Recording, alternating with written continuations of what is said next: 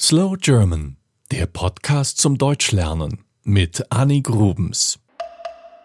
Kennt ihr den Begriff Bauhaus? Wir benutzen diesen Begriff in Deutschland gerne für moderne Architektur. Also zum Beispiel für rechteckige Häuser mit großen Fenstern ohne Giebeldach, also ohne spitzes Dach für klare Konturen ohne Schnörkel, ohne Kitsch. Aber was steckt wirklich hinter diesem Begriff? Dafür müssen wir eine Zeitreise machen, und zwar in das Jahr 1919. Zu dieser Zeit gründete ein Mann namens Walter Gropius in Weimar eine Kunstschule. Sie hieß Staatliches Bauhaus und war eine Hochschule für Gestaltung.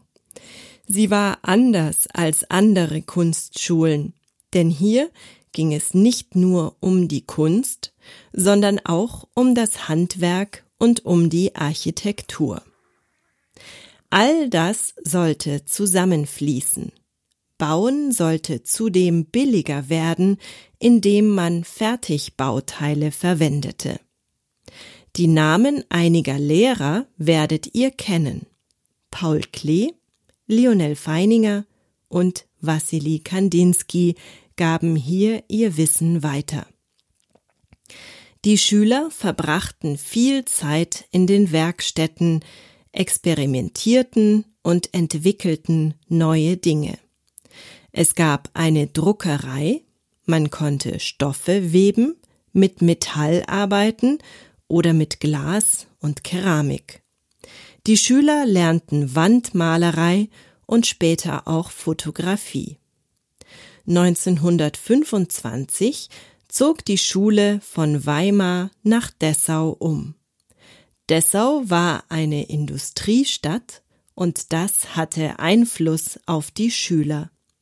Sie begannen, Alltagsprodukte neu zu gestalten. Und diese Produkte sind heute noch bekannt. Es waren Möbel aus Stahlrohr, die man heute noch in vielen Büros sieht, oder auch Tapeten.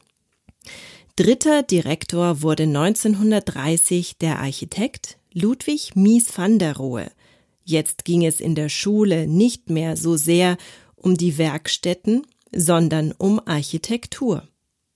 1932 wurde das Bauhaus sozusagen aus Dessau rausgeworfen, es zog nach Berlin, doch auch dort hatte das politisch eher links geprägte Bauhaus keine Chance gegen die Nationalsozialisten. 1933 musste es schließen. Aber die Ideen lebten weiter. Viele Bauhausschüler gingen ins Exil und arbeiteten dort weiter.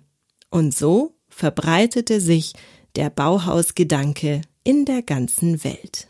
Das war Slow German, der Podcast zum Deutschlernen mit Annie Grubens. Mehr gibt es auf www.slowgerman.com.